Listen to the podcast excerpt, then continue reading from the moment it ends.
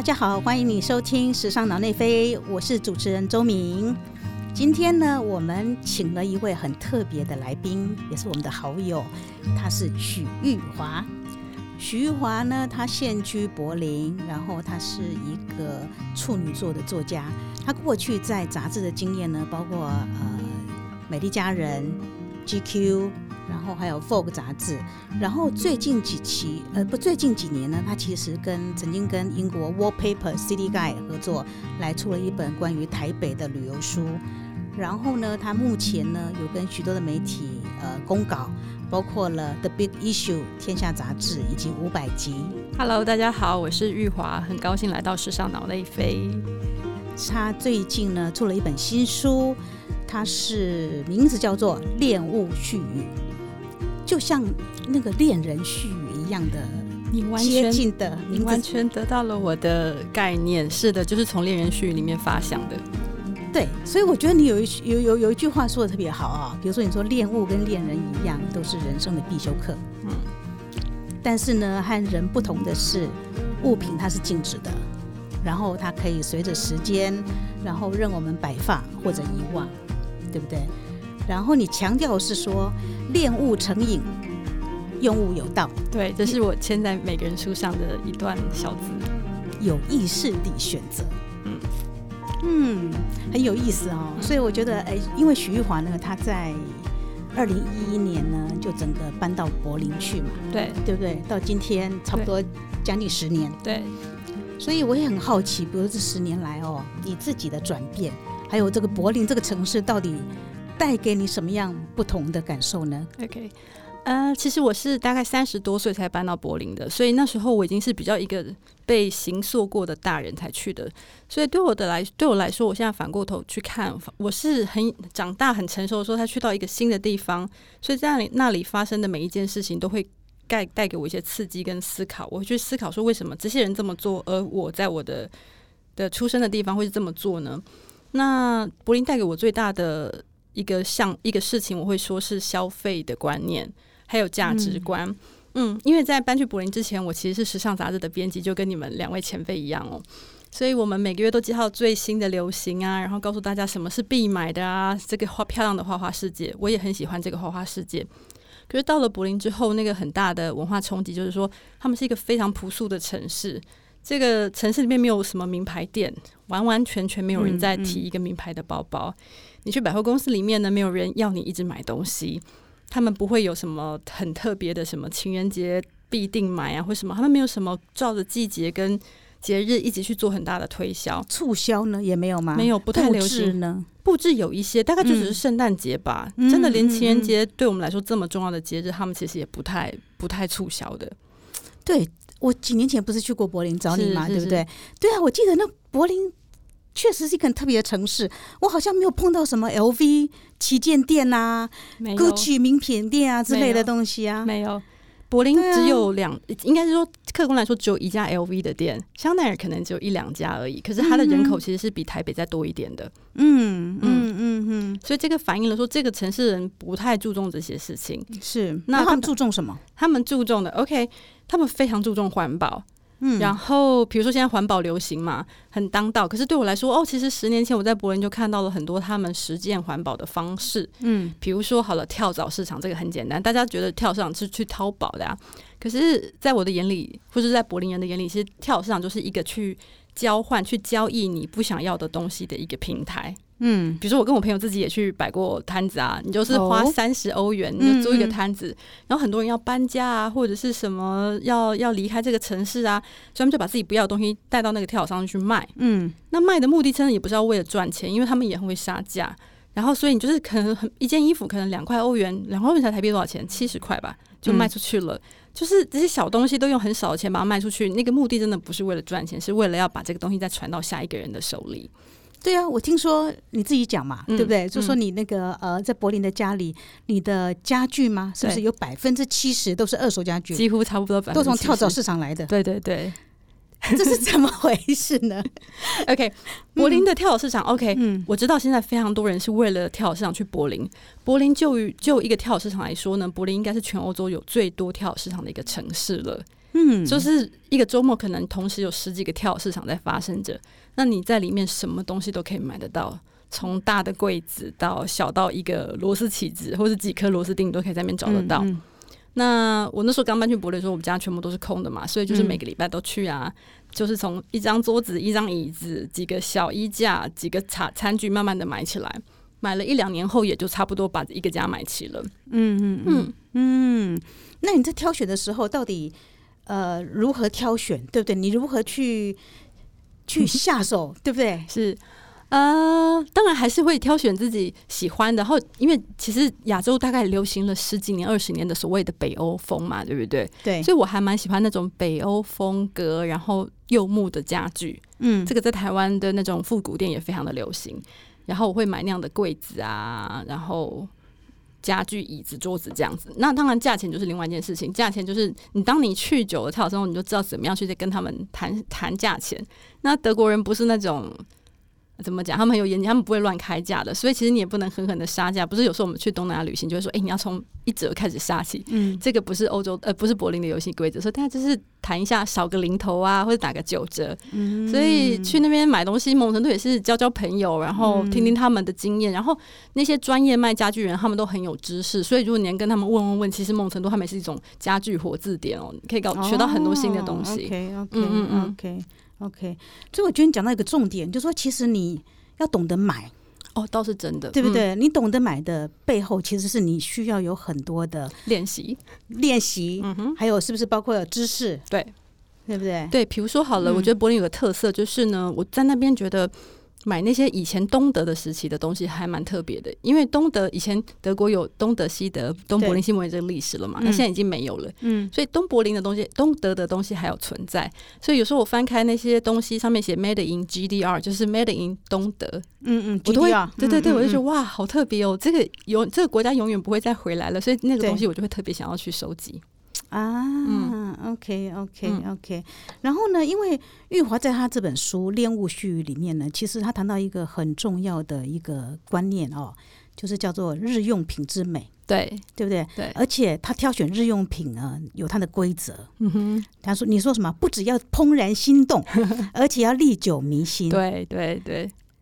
呃，可不可以跟我们解释一下呢？OK，日用品啊，这些是哦，我在书里面有写到一件事情，就叫做伟大的日用品。其实嗯对于日用品的关注，我觉得其实台湾现在也蛮关注。大概在过去的十年吧，大家就发现，哎、其实有很多东西就已经存在在我们身边很久了，但是我们总是把目光放在那种比较漂亮的玄物店啊，或者精品的东西。那回头回过头去看，就说，啊，发现其实，在我们的类似小北百货那种杂货店里面，可以找到很好的东西。比如说是什么呢？明星花露水好了，我们可能都觉得很习以为常，嗯嗯，可是你想一想看哦，它那个标签啊，那个瓶子的形状，包括那个味道，其实都是台湾早期的一个证明，中的历史传承。它没有改过它的配方，它也没有觉得说，哎、现在比较流行什么玫瑰香，我们就改玫瑰香，也没有。所以它是见证了那个时代的一种品味跟喜好。对阿妈时代的流行，对啊，对啊。可是你看，我们在我们每次去国外，我们就觉得说啊，那个已经有百年历史的东西，我们很珍贵。对可是其实回过头来看，我们自己家里就有我们的明星花露水，我们应该要更珍惜一点啊。嗯，没错，没错，对而且主要，而且最主要是说你对，就像你你分享的，就说你有一个呃欧洲朋友嘛，是不是？他说你小贝，他称呼我们的小贝百货叫什么？OK，这个故事呢，就是我一个意大利好朋友，她是个女神，叫玛丽亚达。玛丽亚达在台湾的时候，她最喜欢逛小北百货。嗯然后有一天她回家跟我说，她讲不出小北百货，她就说：“你知道吗？那个 Everything Store 很好逛，什么什么什么 Everything Store，就是那个小北百货，里面什么都有卖，嗯对她来说很新奇，就是一个挖宝的好地方。嗯嗯嗯嗯嗯，这是外国人眼中的台北嘛？是是是？是是，那还有什么呢？还有台北还有哪一些是我们所台湾啦？还有哪一些是我们所忽略的？它具备了这种日常用品，伟大的日用品。OK，呃，我还是要先讲一下，我现在呢，就是因为在欧洲待了一阵子，我回过嗯台台湾，回到台湾来的时候，我就会带有一种异国的眼光去看台湾的东西。是，我觉得我在那种流连在小北百货这种嗯杂货店啊，或是像迪化街这种老老老街里面，嗯那个乐趣比在新的玄物店里面要高。因为新的玄物店，他们当然选了很多很有品味的东西，可是其实那些都是现在国际上你都看得到的。对你，去东京，你去巴黎，可能都可以看到类似的品牌，但是只有在小北百货是这样子，我们当地的那种街道上面，你才看到哦，真的是纯正 Made in 台湾的东西。嗯好，比如说好了，我会买给我的欧洲朋友什么东西当伴手礼呢？呃，除了刚刚讲明星花露水之外，嗯有一个很老派、很老气的，叫做黑香黑砂糖蜂蜜香皂。你们知道这个吗？黑色包装的香皂，黑色的。哦哦哦，我知道，我知道。哎、那个我很久没看到啦，没有，你去杂货店里面都还是在黑卖黑。砂糖蜂蜜香皂。是那个一个可能才三十块吧，一欧元，但是它那个包装还是一个老派的包装，在我眼里它太特别了。我嗯我送给朋友的时候，大家都很开心，因为那个带对他们来说真的有一种台湾味，有一种独一无二的异国情调。嗯，对，哇，我都快忘记这个东西了。好吧，我很高兴又提醒你了。真的。然后呢，还有比如说像是嗯，那个台湾的老的那种蓝白瓷器，我们可能以前觉得很怂，但是现在有一些台湾品牌的瓷器，他们有改良一点点，就是那个蓝白的花，那些呃我们在小吃店里面有些那种特别的瓷器的碗，那个很便宜，那个也是一个三五十块钱，但是它上面印的那种蓝色、白色的花，这是台湾独有的风格诶。我在书里有提到一篇叫做就是呃蓝白瓷器的，其实蓝白瓷器是全世界的语言，在每个国家的文化里面都可以看，都可以找到蓝白瓷器这样子的组合。那我就想说，诶，台湾的蓝白瓷器是什么？其实我们在日常的那种小杂货店啊，或者我们去一些小摊子吃饭，就可以看到那种东西了。嗯，那我现在在我的眼里，那些东西很特别，它有一种台湾那种有点朴素的美。嗯，那我也会把那个带走带去给朋友送，当做欧米亚给。啊，真的哦，是真的。对啊，那他回来回头来谈这本书哦，嗯，这本书你预计你不是预计，就是你大概花了多少时间来写？哦，其实我大概花了两三年的时间写。嗯然后为什么我特别其实以物件，因为讲恋物嘛，嗯就以嗯物件为主题，是因为我想了很久。我就是你知道我们在阅读里面，我们常常读什么所谓的旅行文学啊，很多人写他们在旅行上面分呃看到的人事物。也有一种文学叫做饮食文学，有人谈吃，对各式各样吃可以变成好多种的形式的文学作品。那我就想说，诶，我就是特别喜欢物件，我就是很很爱观察物件后面的故事啊、设计呀，然后历史脉络。那我就开始在三年前左右吧，很有比较有意识的用物件为主角去写作为书写的主题。嗯那那曾经是一个专栏，所以我写了，比如说呃时尚的配件，比如像风衣啊，或是芭蕾舞鞋，我也写嗯日用品啊，我也嗯写一些设计的东西。那渐渐大概这三年累积下来，它最后就变成这本书了。啊，这样子哈，嗯对，嗯，对啊，我看到里面有一篇谈到关于那个棉布袋，呀对不嗯？对？棉布袋，我也觉得哇，你可能是最早，你说你二零零七年是不是？对在对。在在呃欧洲在壮游的时候就看到就有观察到这个现象这样子，我现在回来台湾也发现大家都在用棉布袋了，这真是一个好现象，我也很高兴，我也觉得开始不寂寞了。所以我觉得你那时候真的蛮早就观察到这个现象哦，这对对样子哦，，那个嗯棉布袋就是你知道吗？棉布袋英文就叫 tote bag，它其实就好嗯。简单，就是一个袋子两条背带，你就背在肩上。那其实最早是因为我去旅行，然后台湾女生旅行还是我们都习惯背一个包包，可旅行的时候其实最重要的就是要轻便。嗯渐渐的就发现那个包包很 太重了啦，然后你要翻开包包拿钱包啊，拿相机，就是有一点点麻烦。后来有一天我就在路上买了一个购物袋，其实在，在尤其在德国，这购物袋是很他们是很环保的一个嗯地方嘛，所以购物袋的起初的理由就是为了让人家东西不要再拿塑胶袋把东西买了之后就用购物袋带走。后来我就用那个购物袋当做我每天在用的包包，我就发现哦，它又轻又方便又顺手，它也很便宜。嗯然后于是就这样子，没有什么没有什么很强烈的目的，但是它就开启了我使用这个购物袋，然后一直用到现在，我每天都用购物袋，嗯嗯嗯，十多年嗯，了。对，真的这是一个蛮有趣的转变哈嗯，这样子。然后呢，嗯，徐玉华呢，他其实呢，在那个呃。这次回来就是差不多有为为了新书嘛，对。然后我记得在台中的那一场，你有谈到关于这个呃这本书里面呢，你有写写到就是关于这种呃这个书里这个书里面谈物物件日用品这样子，然后也谈一些设计用品，但是呢，他也有你有提到就是说呃所谓就是说这个书里面的这些符号密码们哦这样子，嗯，我觉得我对这一点特别有感呢，这样子，你最有感的是哪一部分？就是说你看到一些符号，有些品牌你不熟悉，但是你觉得很有意思吗？嗯，我觉得因为因为我们的我们差不多的背景相同嘛，我们这边都是都都呃都是做杂志这样子。那当然，玉华他更早的时候就比较接触比较多的日杂，嗯，对不对？那我是接触比较多的欧美的杂志，尤其是美国杂志。所以呢，比如说对于那时候年轻的编辑们来讲的时候，其实对于呃看不懂的那些，不管是人名、地名也好呢，我后来觉得说，呃，人名、地名这些或品牌名是这些，就是我们所谓的符号密码们这对样子。对，对于这些的时候，我觉得我呃现在来看呢，我觉得它是变成我成长的一种路标。是。这样子，你过去不认识的，你过去不熟悉的地名，它就随着你，比如说你的呃编辑的养成，你人生的阅历，对。它慢慢慢慢就变成说一个个变成它三 D 起来、立体起来，对。这样子，对。我想要举一个很可爱的例子哦，嗯。就是我大学一毕业的时候我就开始当编辑了。然后我记得比较早期的时候，那时候我有个同事，我们有一次大家在开编辑会议，然后大家就在翻杂志，然后翻那些英文杂志，有一个同事就说什么是 Cat Moss，然后我就吓了一跳。嗯原来 Cat Moss 对于这个新的编辑来说，他不知道他是一个人或者是一个品牌，嗯嗯，但是在因为我高中就开始很喜欢那种流行文化，嗯什么追模特儿啊，追一些西洋流行音乐的那个歌手啊。Kate Moss 对我来说就是一个很有名的模特，supermodel 啊，是，所以我才知道、嗯。哦，原来每个人对于一个名字的解读或认识是不一样的。嗯，那我在书里刻意提到了非常多的品牌，很多的设计师，很多的音乐家，一些比较小众的艺艺术家。嗯那当初我的编辑看到这个书的时候，他就有点生，这个这个我写的序，他就有点生气，他说：“你写这些东西大家都看不懂啦，大家就会不想买你的书。”可是我觉得非常有意思的哦，一定也会有人看得懂。如果看得懂的时候，嗯某种程度就代表着我们其实是有同样兴趣的，我们有嗯同样经验，或是我们可能有同样的喜好的一群人。那我小时候，比如说我小时候也不知道，其实很有名，世界上很有名的一个钢琴家叫做 Keith Jarrett。对，我觉得那是一个、一个素养嘛。我小时候可能不知道，但是你越长，你越来越大，你就会发现哦，你对爵爵士乐开始有了兴趣。你有了那个兴趣之后，你就会知道哦，有一个这么重要的钢琴家。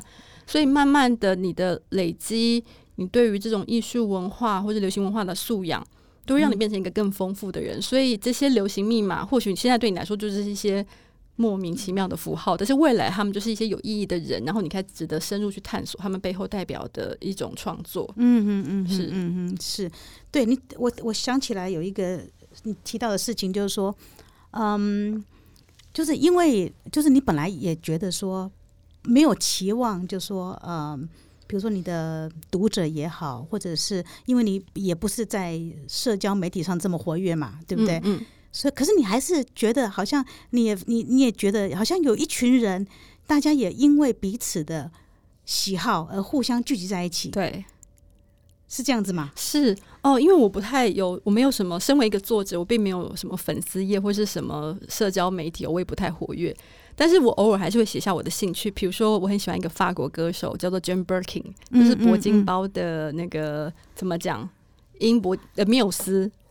对然 Jane Birkin，对，是是然后我很喜欢 Jane Birkin，我常常会分享他的音乐，我还追着 Jane Birkin 的脚步去听了他而且还演唱会。还追他女儿吧？对对对对对。然后呢，这件事情也就是我自己自自以为乐的这样独乐乐的事情。后来我发现有人关注到这件事情了。我在茫茫的大海人海之中，有两三个，有三个女生，她们也喜欢 Jane Birkin。嗯然后我们就互相认识了彼此，然后她们好酷，她们就会把她们收集到的所有 Jane Birkin 的音乐啊，什么照片全部都分享给我，我就发现哦，原来透过这么低调的方法去分享了你的你的你的喜好，居然可以找到知音，我对我来说那个真的太感动，太有意义了。嗯嗯嗯嗯嗯。那借着这本书出版的话，你应该有更多知音出有现吧？有有，我发现原来哦，我在书里有提到，就是我很喜欢穿白衬衫跟白 T 恤，嗯结果我真的收到很多的信，就是蛮多的讯息跟我说，他们其实也非常喜欢白衬衫跟白 T 恤，我觉得好高兴。以为我以前我觉得我这个是一个很孤单的喜好，没想到其实是独乐乐不如众乐乐，大家也有这样的兴趣。嗯嗯嗯嗯嗯，这是到目前为止你出书的最大的惊喜吗？可以这么说，就是借由一本书，因为它不是一个社交平台，所以借由一本书找到有共同喜好，还有共同呃类似价值观的人聚在一起。虽然他们的人真的不是太多，不是像那种好几万的粉丝页那那种数字，但是我觉得只要有找到一些知音的话，数量不是问题。应该说你们可以共同有一样的兴趣跟价值观，这是最重要的。嗯哼嗯哼，对。然后我记得你也谈谈过，就说呃，其实这本书的出书过程好像并不如想象的顺利，是吗？是是，呃，我也理解到，就是说，哦，这个有两个层次，一个就是说，嗯，我在德国生活嘛，那柏林的人其实是蛮低调的，他们也不太热衷于社交网络。可是我身边很多朋友，他们其实过着很厉害的生，很精彩的生活。有些人去好酷的地方旅行，有些人家里布置的很像居家杂志里面的画面，有些人就是全身都是很高贵的品牌，但是他们完全没有在用那个 social media，所以我某种程度我也被他们影响了。我也觉得我不一定要在。公共的场合讲这件事情，嗯，所以呢，我没有粉丝页，我也没有什么 follower，那我只靠我的文章跟读者互动。所以当我想出书的时候呢，那些编辑就会觉得说：“哎，你这样子吼很不红，书很难卖。”我就被拒绝了好几次哦。他们都说你文字没有问题，写的很好，但是你没有 follow 我，这是一个很大的问题。所以曾经有一个出版社很认真就说：“这样好不好？我们一年后再出，但是这一年你要必须非常努力经营你的粉丝，也让他到了一个量的时候，我们再来出。”所以我也才理解到说，哦，现在出书制作一本书的游戏规则可能跟过去不太一样了呀。不过幸好幸好有人愿意终于在帮我这个没有 followers 出书。哇，这样子我有点吓到哦，是整个产业被翻转吗？是变成你经营你的 social media，你的粉丝。对不对？对，成为你的出书的条件之一吗？这样类似是这样子，我也可以理解，就是说，因为这样出版，很多人都说出版很辛苦，很辛苦。如果你有很多的粉丝，那某种程度就是比较清楚的知道，就说，哎，你就会有多少个呃买你书的人。哎，对，玉华，我要请问你啊，像你写书的这些灵感啊，大致上都从哪里来呢？除了那些日用品，比如说是你的使用者经验分享之外呢？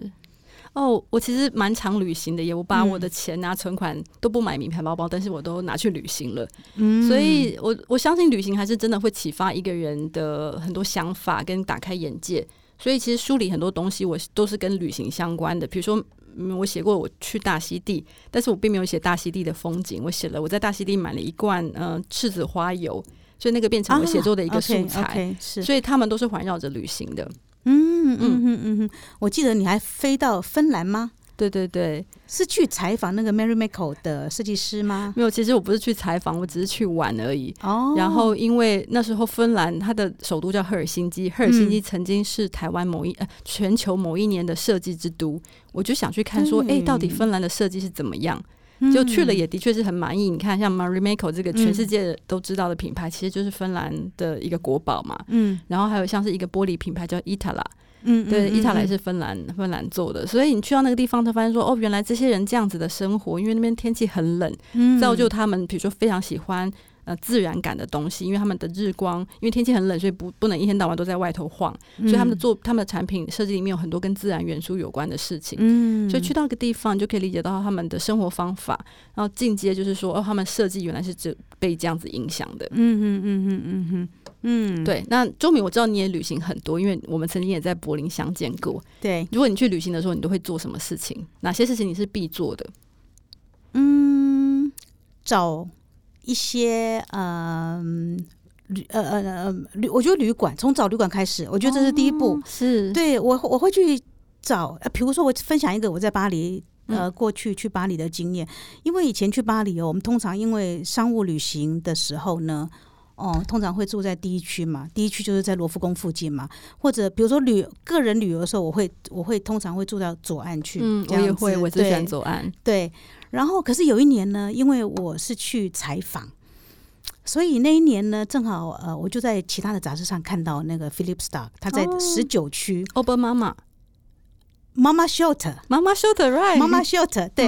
然后呢，在十九区那个是很不熟悉的区，嗯。可是我就觉得我很想住住看这样子，所以我就去预定了那一个饭店，真的很远的饭店。所以我觉得那个嗯很有趣的经验。所以一个饭店把你带到了一个新的区，一个新的区，没错，对对。然后新的区，然后新的好像新的，你知道巴黎一区就是一个文化的感觉嘛，对，或者不同的人这样子。所以我去一个地方，我都会从。呃，饭店开始是这样子，即使是去过很多城市，我都会希望说找到一些不同的饭店去居住看看，这样子是。而且有时候我也会，就是我给负担得起的话，我也特别会想特别挑选比较特别的设计师的作品。嗯，因为你看，一个设计师他可以设计一件家具，但是他也可以设计到一个饭店，所以代表是在那个饭店里面所接触到的东西都是他的想法的延伸。没错，就是你可以全然沉浸在这个人的世界里面。嗯，是是，我也很喜欢。对对对对。对，嗯，没错，那除除了饭店之外呢？除了饭店的话，接下来我可能会看有什么样的博物馆嘛，或者说当地现在有什么样特别的展对，要去看，这样子。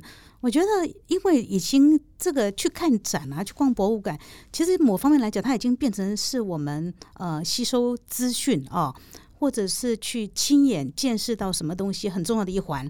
所以我觉得这一点，应该我们做同业的话，应该是有一样的习惯吧。我也非常喜欢看展。嗯我觉得对我来说，那就是了解了解一个创作者或者一件事物的强效维他命。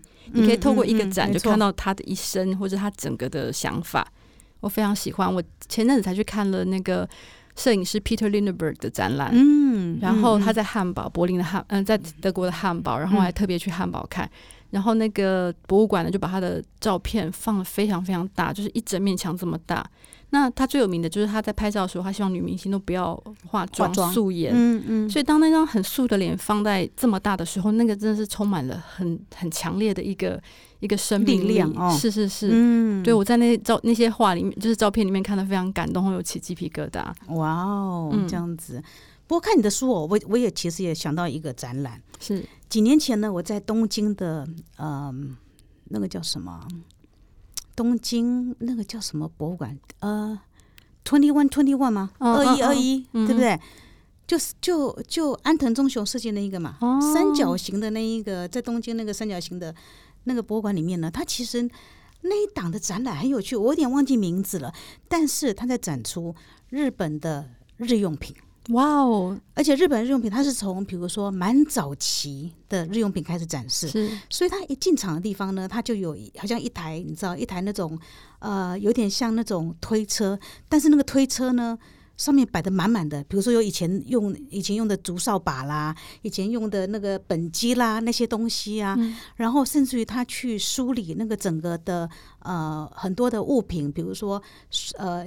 比如说，包括北欧设计，怎么样进到日本来，这个整个的历史这样子，嗯，我觉得哇，那个展览做的非常的细致，然后而且很有趣。我想看，我在书里有写到一个，就是日用品，关于日用品嘛。其实日日本人在对于日用品的欣赏跟尊敬，其实起来的蛮早的。然后我也是，其实受过，我常看一些日文杂志，嗯他们总是在介绍日用品特辑。嗯我也是透过他们的介绍之后，才反省说，诶，其实我可以用不同的眼光去看待这些日用品。那渐渐的，我也觉得，哦，他们其实是不只是一个杂货店里的很便宜的东西，他们也可以是一个漂亮的艺术品。嗯只要你放在它，把它放在一个更好的地方，或者是你看待它的眼光是不太一样的，它的价值就不一样了，真的没错。我们刚刚在录音前还在讲嘛，对不对对？？M Premium 这个杂志，这个杂志其实它的总编辑呢来来过台湾，是而且他也分享了一些他编杂志的方法。OK。我记得有一年我就在东京采访过他，哇哦，羡慕，嗯 他很有趣，他就说那一年呢，我问他说：“请问一下，那个呃，东京或日本现在在流行什么呢？”就他跟我说没有流行啊。我说啊，什么意思？他说没有流行就是最大的流行啊。你知道吗？他的意思，我就我我现在就说我他我的理解说，他的意思其实是说，过去我们都呃，比如说是比较属于集体式的流行，是对不对？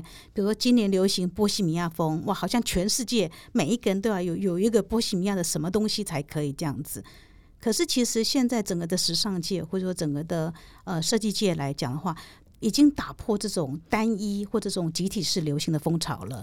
所以变成说，呃，也变成说，变成说那些经典的东西，那些耐用的东西、耐看的东西，其实就像我们今天所讲的这些主题，历这些具有历久弥新的特质的这些东西，它会成为我们生活的主流，好棒、哦，对不对？对，所以我我所以我我猜这就是他编这个杂志的另外一个用意，这样子。所以你看，一个不追逐的流行的人，但是他去嗯创造了一个好像很流行的杂志，嗯所以这个这个观点还是我蛮欣赏日本编辑者的哦。嗯这个题外再讲一下，我曾经也是听过一个总编日本总编辑的演讲，他就说他不太上网去看什么在流行什么东西，嗯因为他说如果有人在写这个很流行的话，代表他已经正在流行了。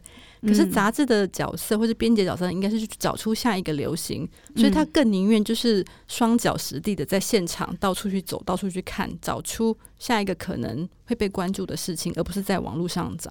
嗯嗯是。嗯，确实，哎，这个很日本人思维耶。我想到说，我有一年也曾经采访过那个，你知道日本那个 Beams 呀呀，对不对？那个选品店嘛，算是最早的选品店。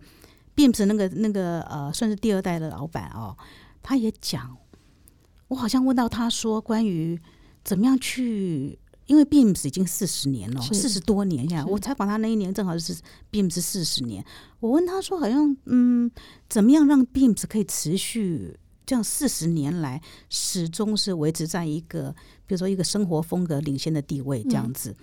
就他也讲了一句很有趣的话，就是说，其实就是说，在他的整个的经验来讲的话，嗯，当你看到一个商品好了，或一个物品的高峰已经出现的时候，其实那已经代表你已经要开始找下一个东西了。好有道理、哦对不对？？因为它的高峰既然已经出现的话，就代表它接下来的路线就是往下了嘛。是是这样子是，所以，嗯，原来可以跟日本人学习一些那种观察那个编辑杂志的精神。对对对，所以原来他们的思维是这样子哈，是对不对？有意思，酷对啊，哎、那周敏刚刚提到，就说你也读了很多的那个外文的媒体啊、杂志啊，嗯你自己有没有到现在还是从以前就很喜欢看的任何几本杂志？从以前到现在啊，我真的必须要说，我现在看的杂志真的非常少。嗯哼，然后呢，像以前呢，我其实很爱读那个《Vanity Fair》，哦，我也很喜欢。然后可是你知道，那个原来的总编辑已经离开了。哦然后我真的觉得，那一我不知道大家，呃我不知道你记不记得有一个编辑人叫做 Tina Brown 我不知道，啊，真的，那、他也是蛮比较更早期的，有编过那个呃《Vanity Fair》的人这样子。然后呢，总之我觉得真的也是代表一个时代的演化，是因为我是过去所熟悉的这些比较呃，在欧美比较有影响力的这几个编辑，他们也是也也是都纷纷下台了嘛，这样子。对啊，我以前看 Vanity Fair 的时候呢，我都是为了要去看那个摄影大师 Anna Leibovitz 的、啊的那个大大头大片摄影大片，对，嗯我们叫大哼片。然后呢，我曾经我跟外国一个策展人聊过天呢，他就说，你看哦，在以前没有社社交网络的时候啊，这些大牌摄影师他们每个月能够跟让读者看到的方法，就是在杂志上面。是所以其实读者在看杂志之外，他们还想说，哦，今天这个月我可能翻开 Vanity Fair，我会看到 Anna Leibovitz 的一个摄影，嗯某种程度就是他在看每个月在等这个摄影师的摄影展，就在那嗯杂志上的六页。我觉得这个说法蛮浪漫的，因为现在其实对，社交网络让你触手可得，那种等待的喜悦就不一样了。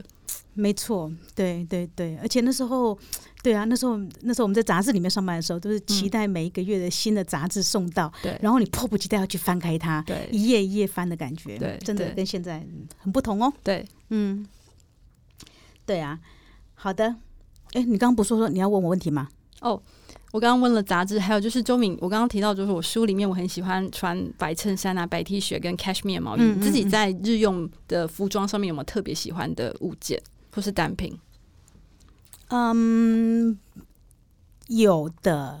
对白衬衫，我相信我我也很喜欢，但是后来我必须要说哦，嗯其实因为台湾很潮湿，嗯，这样子，然后呢，白衬衫又特别容易黄，对，这是很大的问题。很大的问题。那我也不想要那么麻烦，就是洗完之后马上要去让衣领泡水，或者甚至于泡漂白水，要马上清洗。嗯我觉得这太麻烦了。嗯所以后来呢，我把我的白衬衫改成黑衬衫。哦，很聪明。我觉得这个黑衬衫就可以解决掉这些问题，这样子。而且你知道吗？我发现呢、如果你都是经常穿一身黑呢，在国外行走的时候，他们都会以为你可能是艺术家或者是在伊朗工作的这样子。我觉得这是一个蛮好的一个保护色跟一个伪装。是没错，我还蛮喜欢这种感觉。对对对，我也对，而且因为可能我们过去一直都在时尚杂志工作嘛，对所以其实也蛮习惯，就是没有想法，或者说今天要干嘛的时候，没想法就全部都黑的吧，也很单纯又简单安。全又经典。没错，对对，所以我所以我其实现在即使没有在杂志社工作，我现在衣橱里面一打开，还是一片黑。很好。对对，我觉得那个就是经典，可以穿一辈子的，是是是这样子。对啊，所以如果说到这个事情，我也是想说，哦，我我希望有一天我可以买得起一件，就是负担得起一件那个 Chanel 的黑色小外套。嗯嗯，对，它真的就是一个经典。那在我的眼里，我觉得香奈儿小姐她其实不只是一个就是名牌的女士，代表表代表着名牌与奢华女士。我觉得她就是一个女创业家。你看，在她之前，女生都只是穿裙子的，也是嗯香奈儿小姐让女生穿上裤子。我觉得这件事情很了不起，所以我欣赏她的是这一个点。啊，OK OK，对我，而且我可以跟大家跟你分享一下，其实我最喜欢的，呃，最喜欢的黑衬衫的品牌之一，我想知道，对 e s o n 川久保玲啊这样子。是是是，对，我觉得它的版型适合我，因为毕竟东方人嘛，我觉得它是版型适合我。再来第二个呢，我觉得它的衬衫里面呢，就是有那种平凡里面的不平凡。这就是高明的设计。对它一件看起来很素的白衬衫里面，它总有一些很细节的点，嗯，然后来做做到那一点与众不同这样子，而且穿非常实穿，非常耐穿。是嗯 OK，那我来分享一下好了，我。我的梦幻白衬衫就是 Jill Sander 的白衬衫，因为它是极简主义的代表，对，非常的利落，你穿起来就是觉得自己非常有精神。嗯然后因为它很简单，但是你会知道那个衣服的简单是质感很好。那最近不是在大家都在封那个 Jill Sander 帮 Plus J 跟对 跟 Uniqlo 合作跟的，Uniqlo 合作的，后来我也买到一件，那件真的也还蛮不错的，是一个嗯很怎么讲，所谓 CP 值很高的一个单品。是真的。那你对于白衬衫怎么样维持它的白有什么方法吗？其实我没有什么方法哎，我在书里有写到，我觉得白衬衫或白 T 恤，我很很享受穿它们的感觉，可是。有时候我会有罪恶感，因为呢，这些东西要很很白很新，它才好看，它才会有一种闪闪发光、精神奕奕的感觉。嗯，所以当他们旧的时候，你要花很多功夫，你要用漂漂白水去漂泡泡着啦，或者说它真的旧了，你就必须得淘汰。嗯所以它其实淘汰率比一般服装高的一个单品，其实是不太环保的。嗯所以嗯在那种你很喜欢跟罪恶感之间，我还没有办法找到最好的平衡。啊，你要不要投身黑衬衫 可以哦，OK，那那最后呢，我想请问玉华一个问题。嗯你这次回来之后啊，你现在呃一月要回德国嘛，对，回柏林去嘛？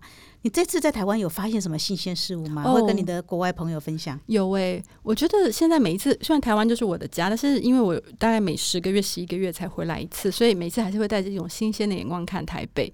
我这次去了几个地方，我真的大大大为喜欢哦。比如说像北美馆，我一定会带我的朋友去。嗯你看北美馆有很棒的策展空间，就是整个建筑物也很美，没错但是，它门票居然只要三十块台币，不可思议！因为这样的规模跟水准在欧洲一定是超过三百块的，是。所以台北的人应该好好去可是我。坦白说，我真的觉得这门票太便宜，太便宜了。对他们应该涨价是吧？应该涨价，所以你知道会导致于，就说当然这是一个呃台北市政府的好意，是但是它就导致了，你知道我曾经我几年前我发现，就是说北美馆好像好几十年来都没有，你知道都没有更那个设备没有更新过，哎、哦其实这对美术馆来讲也是一个非常伤害的事情，OK，因为你的画作储存、你的湿度、是灯光这些都需要更新的，是是对，不过台北现在正好就在举办台北双年展嘛，对我还是觉得这个很值得一看。没错，对，嗯，所以我会推荐。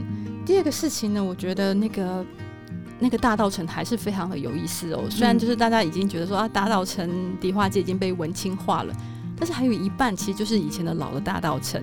所以在那里你可以找到旧的跟新的，然后文创的跟传统的。我觉得，然后它那边还有很多的老建筑重新被翻新了。嗯嗯是所以被翻新之后，其实它跟我们的距离感就比较没有那么远了。以前可能觉得旧旧的，你好像不太知道怎么下手，现在都整理的很新了，那规划动线也很好。我觉得就是一个重新去看待老台湾的一个好好地点。嗯我非常喜欢还有另外一个就是我最近去了那个松烟里面的有一个叫做不只是图书馆。图书馆，嗯哦，我我是在一个很喧闹的下午，然后就走进去里面，里面一个人都没有，嗯，然后门票是八十块，我这边得到了一个非常安静的阅读的下午，对我很喜欢那边。对对，不只是图书馆，而且它现在整修过。是是是，它之前没整修的时候，我觉得应该就是一个很应应该已经就很好的地方了。是这样子，很多设计类的书籍，这样子非常安静。然后因为它的前身是一个日本的老的那种浴场嘛，就是、嗯所以我觉得它那个背后的故事也会吸引外国朋友。如果下次